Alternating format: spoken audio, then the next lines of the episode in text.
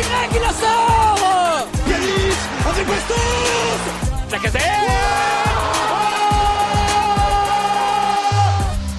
Salut à tous les gars et bienvenue dans l'émission hebdomadaire du Cône Olympique.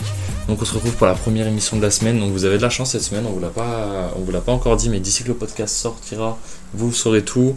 On aura deux podcasts cette semaine pour la première fois de la saison, donc un podcast euh, hebdomadaire comme vous en avez l'habitude avec euh, analyse du dernier match et euh, petite preview du match de la semaine prochaine et un podcast spécial Emerson où on aura des invités qui suivent la squadra Azzurra, donc qui le connaissent par l'équipe nationale et un invité de 100% de Chelsea euh, qui va nous parler un peu d'Emerson, euh, des, derniers matchs qu'il a pu faire à Chelsea.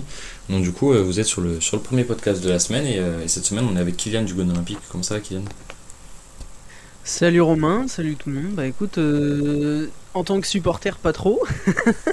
Après ce week-end. Encore un week-end tendu. Hein.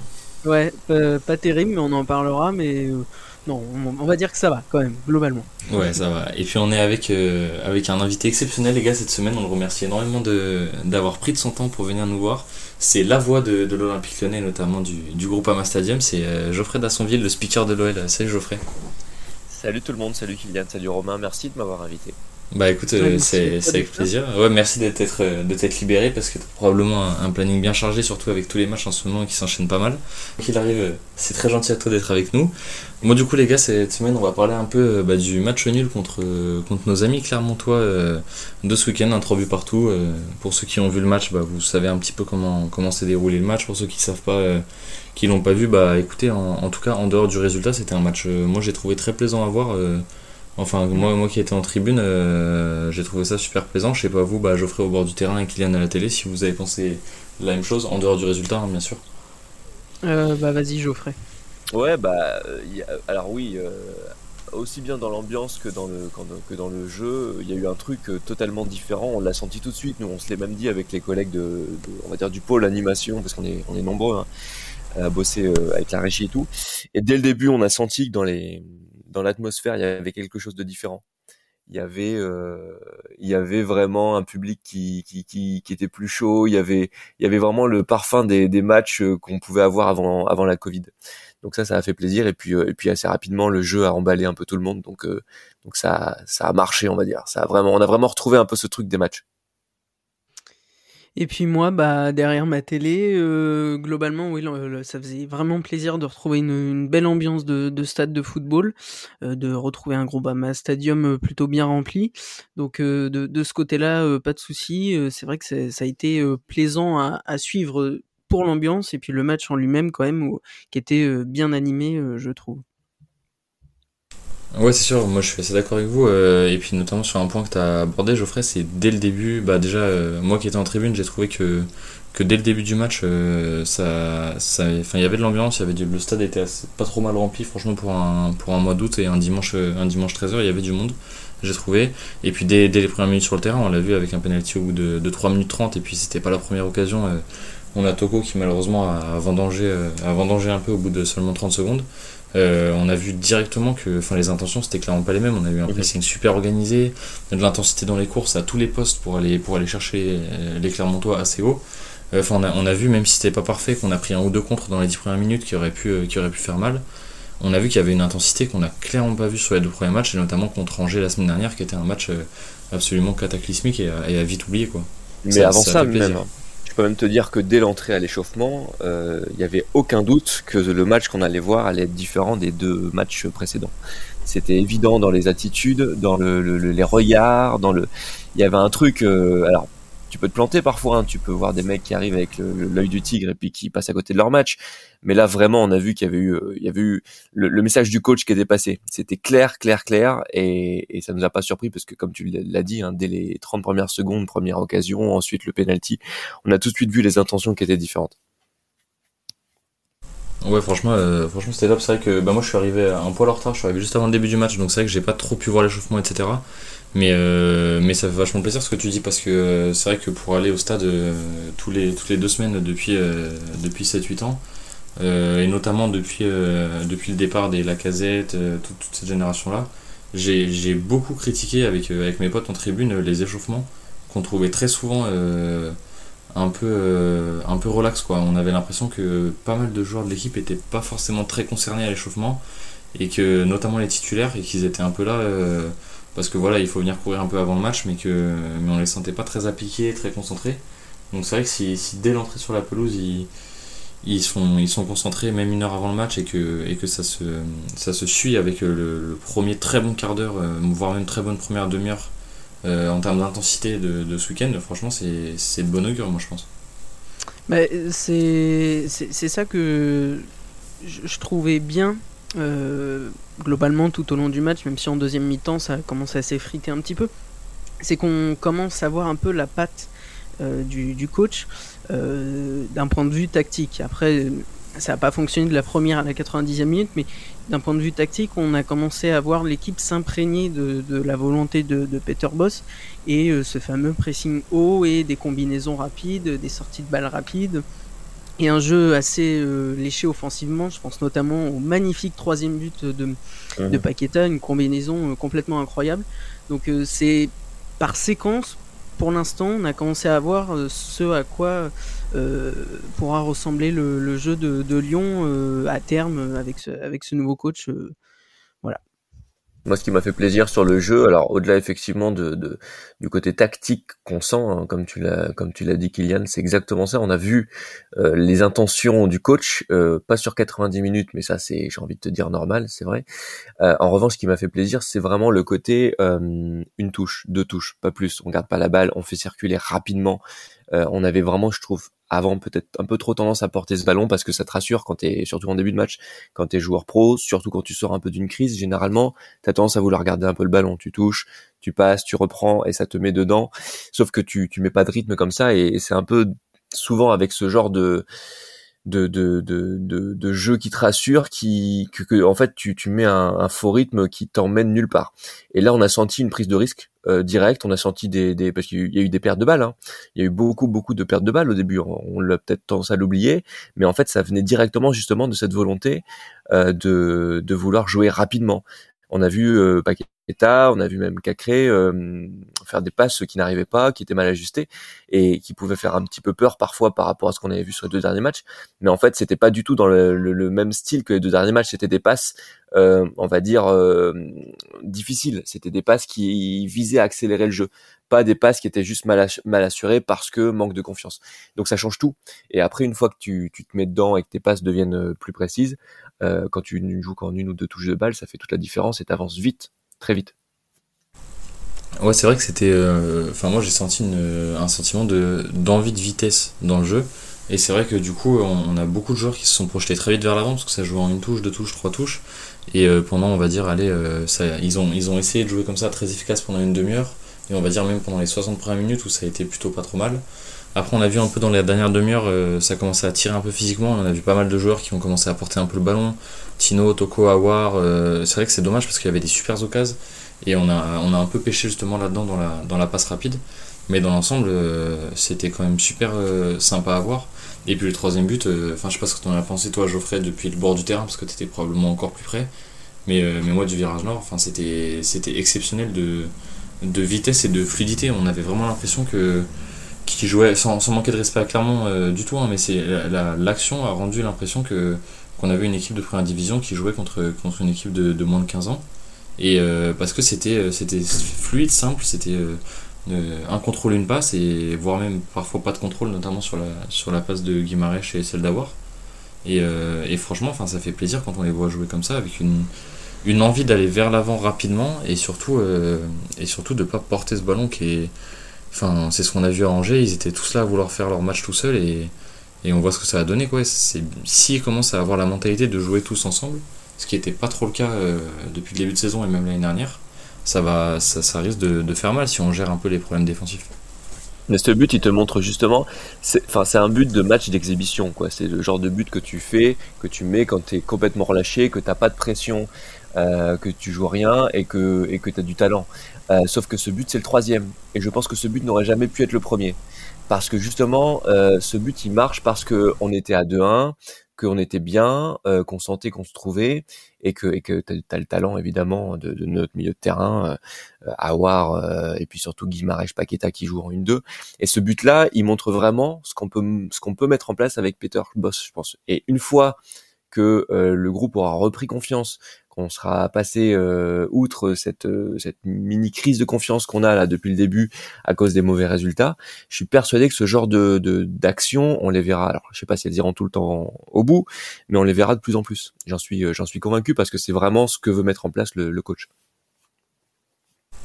Ouais, c'est vraiment une, enfin c'est une envie du coach et vraiment une volonté d'aller chercher d'aller chercher haut et même de repartir de loin pour justement jouer à une touche de balle rapidement vers l'avant on, l'a vu pas mal de fois dans, pendant le match. Euh, on repartait de très très loin et on n'hésitait pas à repasser par Lopez, par les défenseurs axiaux, pour justement euh, chercher, euh, notamment en premier mi-temps, j'ai trouvé qu'on l'avait très bien fait, chercher des passes verticales au cœur du jeu. Chose qu'on fait très rarement, c'est vrai qu'on a tendance un peu l'OL, je trouve, mhm. à, être très, à être très handball, entre guillemets, et à faire du le U. bah, sur Brest, c'était ça, hein, c'était que du U. Hein. Ouais, c'est ça, c'est ça. Et, j'ai enfin, l'impression que on n'est jamais trop sorti de ce schéma-là. Et là, ce week-end, j'ai vu des passes directes dans le cœur du jeu qui permettent d'éliminer 3, 4, 5 défenseurs parfois en une seule passe. Et, euh, et qu'après l'action aille au bout ou pas, hein, ne serait-ce que le fait que ces joueurs ils commencent à, avoir ce type d'intention euh, et ce type de volonté de, de, regarder devant eux plutôt que de regarder latéralement. Euh, franchement, moi je pense que quand on a des joueurs au milieu de terrain avec la qualité de Awar, Paqueta, Guimarães, Cacré, on va, il y a Shakiri qui a signé là juste avant qu'on tourne le podcast. Euh, c'est des joueurs euh, avec, ce, avec ces qualités euh, qui, peuvent, qui peuvent clairement casser des lignes et faire des énormes surnombres, enfin sur, que ce soit sur des contre-attaques ou sur des attaques placées. quoi. Est-ce que peut-être Kylian c'était peut-être plus visible toi encore depuis la télé? Parce que c'est vrai qu'à la télé on a, on a des plans parfois un peu plus larges au stade des fois on se concentre pas forcément que sur la zone où il y a le ballon on regarde un peu partout c'est exactement ce que j'allais dire. Vu que la télé, euh, bah, la caméra euh, ne bouge pas vraiment, on a plutôt un plan euh, sur tout le terrain, en largeur. C'est vrai que je me suis étonné, surtout en première mi-temps, plusieurs fois à avoir des passes qui arrivaient de derrière et qui atteignaient, on va dire, à peu près là où situerait un milieu offensif sur un terrain de foot en une passe, quoi, une ou deux passes max, pas plus. Et c'est vrai que là, je me suis, comme je disais tout à l'heure, je me suis dit, là, on commence à voir la patte Peter Boss. On commence à voir le jeu offensif, le jeu rapide, en mettant la pression assez haut, en allant rapidement dans le camp adverse. C'est vraiment là que je me suis dit, ok, on commence à avoir des, des effets euh, de la tactique euh, de, notre entraîneur quoi donc c'est vrai que c'était assez plaisant à suivre et j'imagine que depuis le stade euh, encore plus mais c'est vrai qu'à la télé on se rendait vraiment compte sur toute la largeur de bah, l'effet de ces passes rapides vers l'avant quoi Ouais, c'est vrai que c'était vachement intéressant. Après, moi, il y a un truc qui m'inquiète un peu, justement, en parlant de ces passes vers l'avant, c'est les passes vers l'avant assez directes comme ça quand elles sont faites par l'équipe d'en face. Parce que c'est vrai que depuis le début de saison, on l'a déjà beaucoup vu en match amical, énormément en match amical et euh, notamment euh, la semaine dernière contre Angers, euh, on, a un peu tendance à parfois se perdre dans le pressing et à aller presser super haut. Tout le monde monte pour aller presser à pratiquement à 60, 70 mètres de nos buts, quoi. Et, on prend deux passes verticales qui sont bien placées parce qu'il faut féliciter clairement. Moi j'ai trouvé que techniquement dans la sortie de balle, ils avaient été excellents ce week-end. Et c'est vrai que par plusieurs fois, notamment en première mi-temps, ils se sont retrouvés en supériorité numérique en attaque parce qu'avec une ou deux passes max, euh, ils étaient dans nos 30 mètres et ils avaient éliminé 6 euh, ou 7 joueurs. Quoi. Bah, il va falloir faire bah, attention à ça. Hein. Après, ça, c'est un peu le défaut, si je puis dire, de, de la tactique de, de, Peter Boss. C'est que si on presse haut et qu'on joue haut et rapide en prenant assez souvent des risques, sans vouloir me répéter, c'est un peu le risque de, de, de ça, quoi. C'est de se prendre des, des flèches en contre-attaque. Après, sachant qu'on a des problèmes défensifs, je pense que euh, si le, le, coach arrive à et avec des recrues éventuelles arrive à, régler euh, ces, petits soucis de pas trop monter non plus, enfin monter oui mais pas tous monter. Euh, je pense que à terme on se prendra des flèches mais en moins grand nombre et peut-être moins dangereuses. On est en début de saison, pour l'instant ça se passe moyennement bien dans les résultats purs, mais dans le jeu ça s'améliore vraiment de, match en match. Donc je, je suis pas complètement inquiet sur cette histoire de, pressing haut, euh, avec euh, en gommant un petit peu euh, sur les, idées et les mots du coach et avec une recrue défensive, peut-être qu'on qu'on aura moins ce, ce risque-là. en tout cas c'est ce que je pense. Je sais pas ce que ce que t'en penses toi Geoffrey, mais Là, c'est c'est l'idée qui me vient. Si, mais de toute façon, le, pressing, c'est une, c'est une chorégraphie. C'est quelque chose que tu apprends et que qu'on maîtrise pas encore totalement. En tout cas, pas le pressing que, que Peter Boss a, en tête.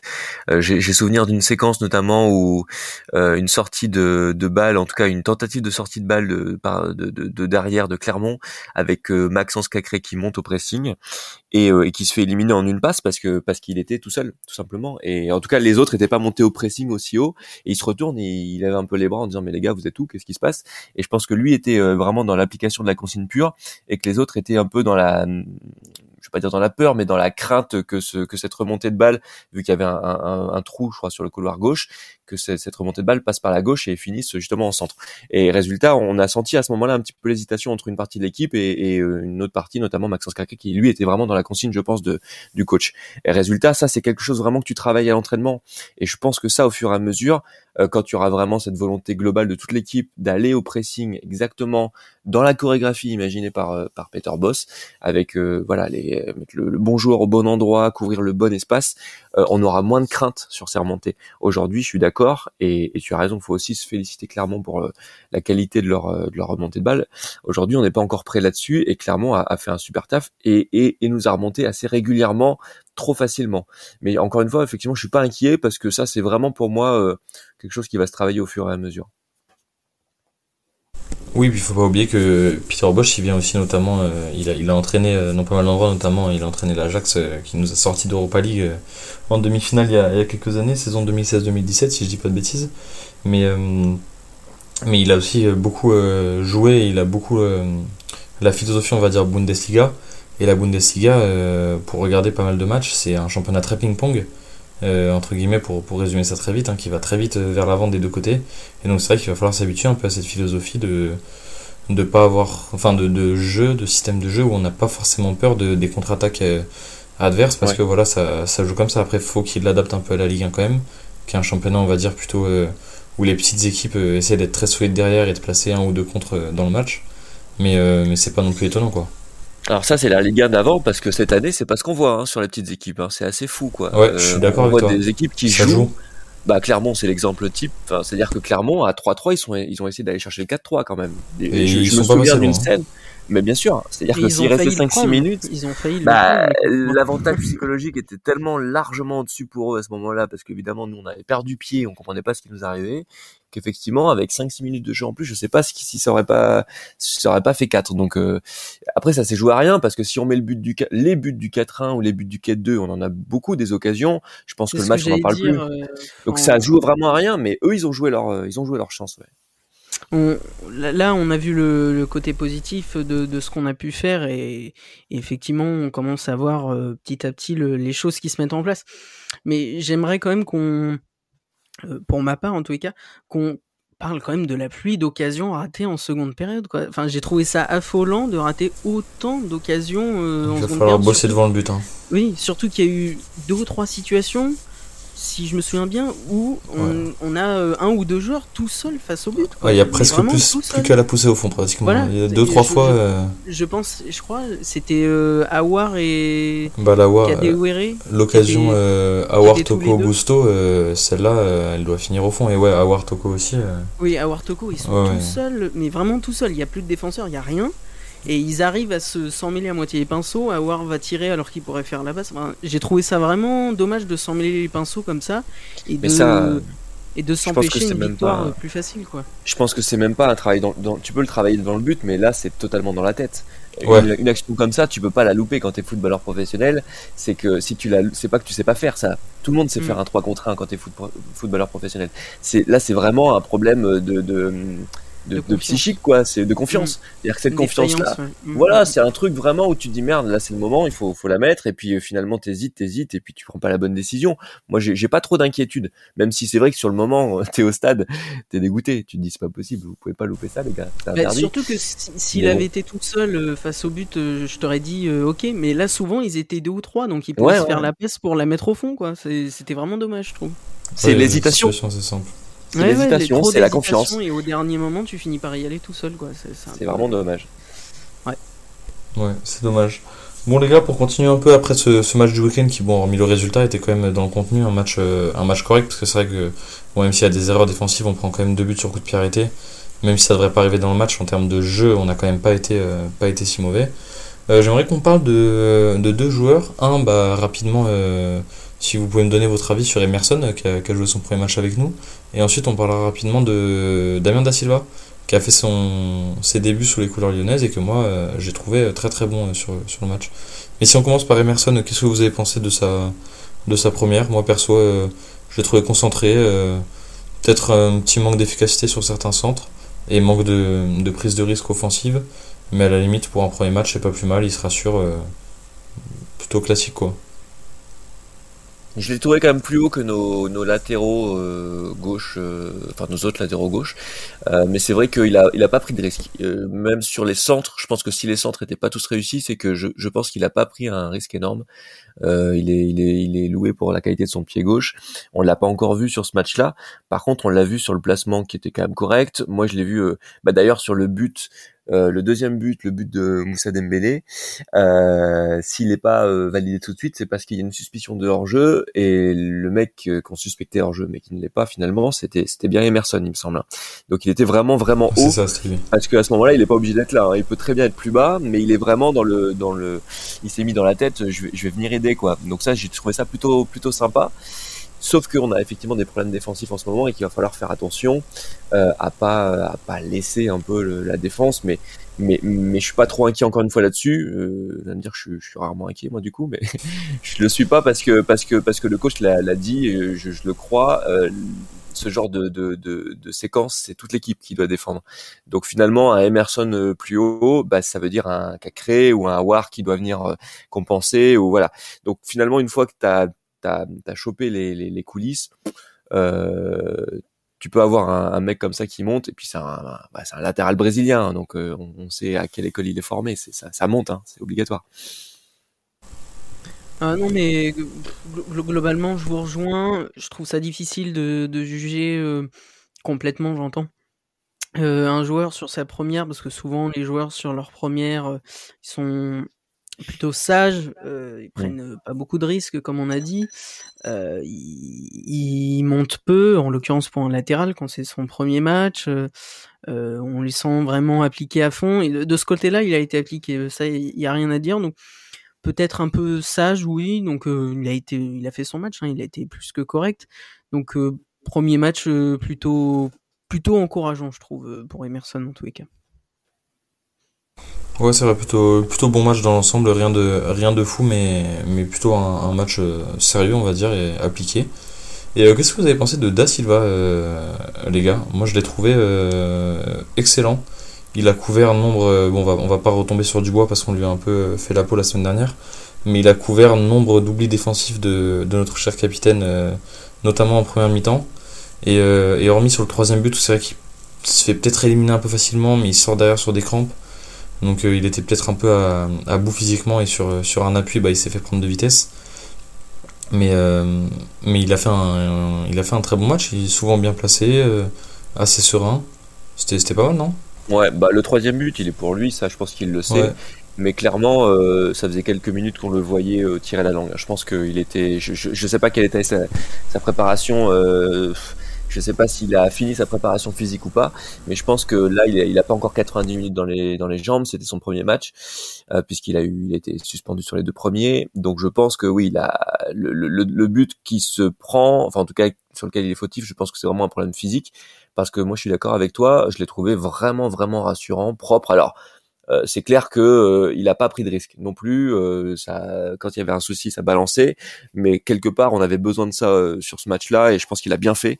Et, et moi, j'étais plutôt rassuré. Je, je, bizarrement parce que l'air de on s'est pris trois buts donc euh, on pourrait se dire bah non défensivement c'était pas le top. Mais sur cette charnière euh, Diomandé euh, euh, da Silva et, et, pour parler da Silva puisque c'est le sujet je l'ai trouvé vraiment rassurant. Moi j'étais pas inquiet en fait bizarrement là-dessus. Euh, alors que tu t'en prends trois à la fin quoi. J'étais plus inquiet à la fin quand, quand on se prend le, le, troisième but parce que juste avant on vient de louper un 4-2 j'ai on voit notre défense qui est un peu aux abois. Et là on se doute qu'on va peut-être s'en prendre un troisième. Mais sur l'ensemble du match on va dire les 80 premières minutes c'était assez, euh, assez serein.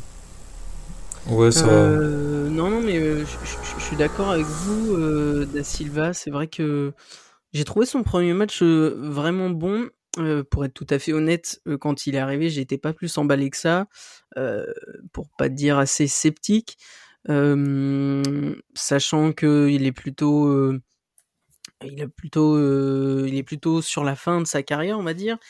Euh, il venait de Rennes, j'avais cru comprendre qu'il jouait moins, euh, mais vraiment, il m'a, il m'a vraiment plu sur ce match-là. Je l'ai trouvé. Euh, alors comme tu disais, Geoffrey, il balançait souvent, mais peut-être que, enfin moi, ça me, si un des deux défenseurs balance et que l'autre est vraiment appliqué à la relance rapide au sol, ça me dérange moins. Si les deux avaient vraiment passé leur match à balancer le ballon bêtement peut-être que effectivement ça aurait pu Alors, être plus, je, te parlais des, des moments où il y avait le feu, hein, mais sinon Oui, euh, il a tenté des passes. Il y a notamment une passe, je me souviens, qui était magnifique et où il a cassé quasiment deux lignes là.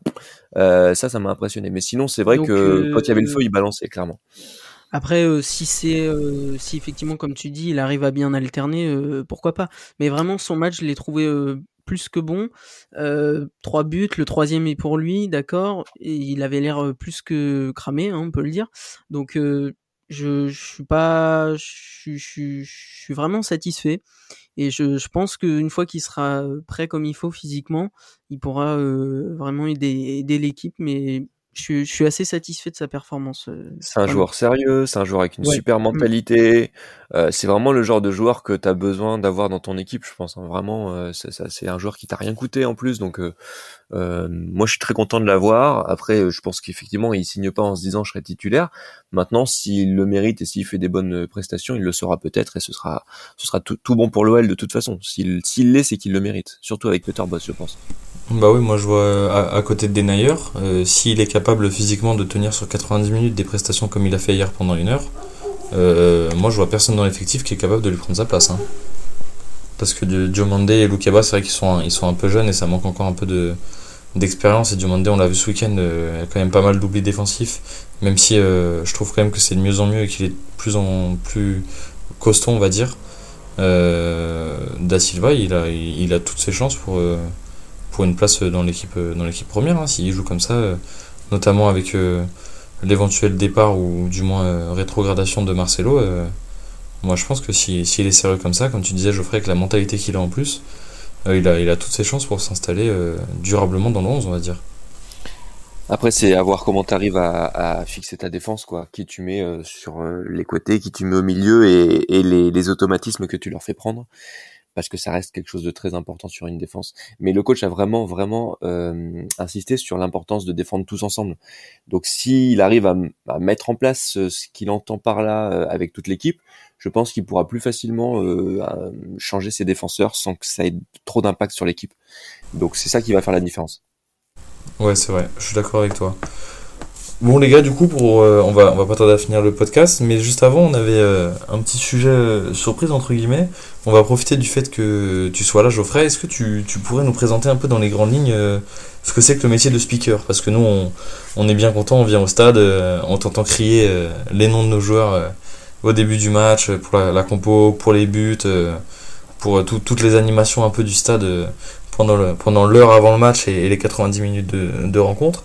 Mais euh, mais il y enfin il y a pas mal de taf à, à côté que ça soit avant après euh, que nous on, connaît pas entre guillemets. Alors, ouais, alors évidemment, euh, je vais te parler du métier de speaker en temps normal, parce que là, on sort d'une période qui n'a rien de normal. euh, un speaker dans un stade vide, c'est c'est beaucoup moins intéressant. Mais euh, en temps normal, euh, c'est un c'est un taf où effectivement, tu as pas mal de préparation, mais c'est un taf d'équipe. Euh, moi, bon, bah, je suis entre guillemets dans la lumière parce que je suis sur le terrain, mais on est extrêmement nombreux à bosser pour l'animation de ce stade. En fait, on, on bosse un peu comme une émission de télé, c'est-à-dire qu'on a un réalisateur qui réalise donc ce qui passe sur les écrans géants, on a un ingé son pour le tout le son du stade, on a un mec aux lumières, on a une topeuse qui est là pour toper les différents éléments qui vont partir, on a un mec qui gère la mascotte, un mec qui gère les bannières LED sur le bord terrain. Enfin, on est peut-être une douzaine quoi à bosser sur sur un match comme ça. Donc la préparation, je la fais pas tout seul. L'idée c'est avant chaque match en gros, j'ai les différents services de l'OL qui m'envoient des infos. Le service commercial va m'envoyer les pubs qu'on va devoir diffuser pour faire vraiment le truc le plus basique. Le service marketing va m'envoyer les dernières offres peut-être qui sont à la boutique. Euh, le mec qui gère la mascotte va me dire bah tiens on a préparé telle animation. Peut-être que nous on aura inventé un jeu ou un truc pour pour préparer un peu avant. Euh, il y a cette espèce d'hymne qu'on joue là qui, qui, prend bien aussi qu'on a installé euh, quand le musée est, quand le musée est apparu parce qu'on a vu que sur les réseaux sociaux la musique prenait bien et qu'on joue qu'on tente et puis on voit que ça prend donc on joue voilà c'est un petit peu ça en fait euh, l'animation d'un avant-match. C'est c'est tenter des trucs sur ce qu'on appelle un conducteur, c'est-à-dire qu'en gros, on a une feuille avec tous les éléments qu'on va diffuser un par un, les pubs, l'instant mascotte, la kiss cam comme on pouvait faire avant, l'hymne, la compo des équipes, etc., etc. Puis euh, on a donc la topeuse qui est là pour nous toper c'est son c'est son métier dans les oreilles euh, les éléments pour qu'on soit pile à l'heure. Et puis moi mon, mon rôle un peu dans tout ça bah, c'est de, de, mettre un peu d'huile dans les rouages donc de, de venir chauffer le public à un moment donné où peut-être ça va chanter un peu moins de venir euh, bon bah faire la compo qui est une séquence importante euh, ou l'entrée des joueurs sur la pelouse voilà. L'idée c'est vraiment moi mon rôle c'est vraiment de mettre parce que j'aime bien euh, l'image de la dopamine, hein, qui est l'hormone d'un peu de la joie, dans le stade. C'est-à-dire que moi, avec le micro, j'essaye vraiment de passer cette, cette hormone-là parmi euh, tous les spectateurs. Mais euh, le, premier, la première animation du stade, c'est les copes. Donc, je suis toujours en train de regarder ce qui se passe chez les copes et voir si je me tais, si je parle, pour prendre le relais ou pas, et faire en sorte qu'il y ait toujours un peu d'animation et que ça corresponde aussi à un moment spécifique de l'avant-match pour l'entrée des joueurs, pour la sortie, pour la compo, un moment vraiment fort. Donc mon rôle il est là, et puis il est aussi d'assurer la sécurité des gens, à savoir s'il y a un souci, comme ça a pu être le, cas le, 13 novembre euh, au Stade de France, euh, c'était en 2015, si je dis pas de bêtises, euh, avec Max, quand il y a eu les attentats, bah, Max, le speaker de l'équipe de France, il a eu un rôle important pour garder les gens dans le stade, pour faire en sorte qu'ils gardent leur calme, éviter qu'il y ait des gens qui se qui se piétinent ou ce genre de choses, c'est vraiment important. Donc on a aussi ce rôle-là au micro, on est en contact direct avec la sécurité du stade, qui dans les oreillettes nous envoie des infos et nous dit ce qu'on doit dire aussi quand il y a des soucis, comme on avait pu le connaître à Besiktas par exemple, enfin face à Besiktas. Voilà, c'est un exemple, mais on est, on est, on est un peu multifacette quand on est au micro. On est la voix que les gens connaissent, donc on doit, euh, on doit être là aussi pour rassurer s'il y a un souci, et puis évidemment pour animer. Est-ce que euh, pour avoir vécu au stade la transition euh, Gerland euh, Parkwell, on va dire, euh, j'étais vachement habitué depuis, euh, depuis tout petit, hein, depuis que mon papa m'emmène au stade, que je suis tout, euh, tout jeune, à la voix de, de Monsieur Grégoire, qui était quand même la voix emblématique, emblématique du stade. Est-ce que tu as pu le rencontrer, avoir des conseils? Parce que c'est vrai que enfin, tous les supporters lyonnais étaient très habitués à lui depuis des années. Et forcément, quand t'es supporter et que t'as l'habitude d'avoir une voix tous les week-ends au stade, ça fait un peu bizarre d'avoir une voix en plus qui est, vachement plus jeune, qui, est, qui a pas la même dynamique du tout que, que Monsieur Grégoire. Ouais, c'est clair. Oui, alors en fait, quand j'ai quand j'ai été euh, choisi pour être le speaker dans le nouveau stade, euh, je suis allé euh, je suis allé en régie avec Dominique et avec son équipe sur les derniers matchs pour voir un peu comment ils bossaient, pour échanger. Euh, bah, moi en fait je suis exactement comme toi, c'est-à-dire que moi j'étais dans les travées de Gerland pendant des années. Pour moi il y avait qu'un seul speaker, c'était Dominique, et ce style-là bien caractéristique en plus. Donc ça, ça m'a fait bizarre de me dire euh, tiens euh, changement de speaker, doublement bizarre quand c'est moi qui étais pris parce que je me serais jamais imaginé speaker de, mon club de cœur, c'est c'est quelque chose de fabuleux.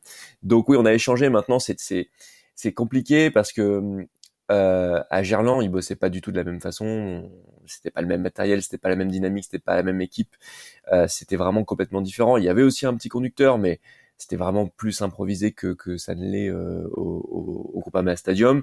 Donc, euh, donc finalement, j'ai pas pu récupérer grand chose de ce qu'il faisait là-bas.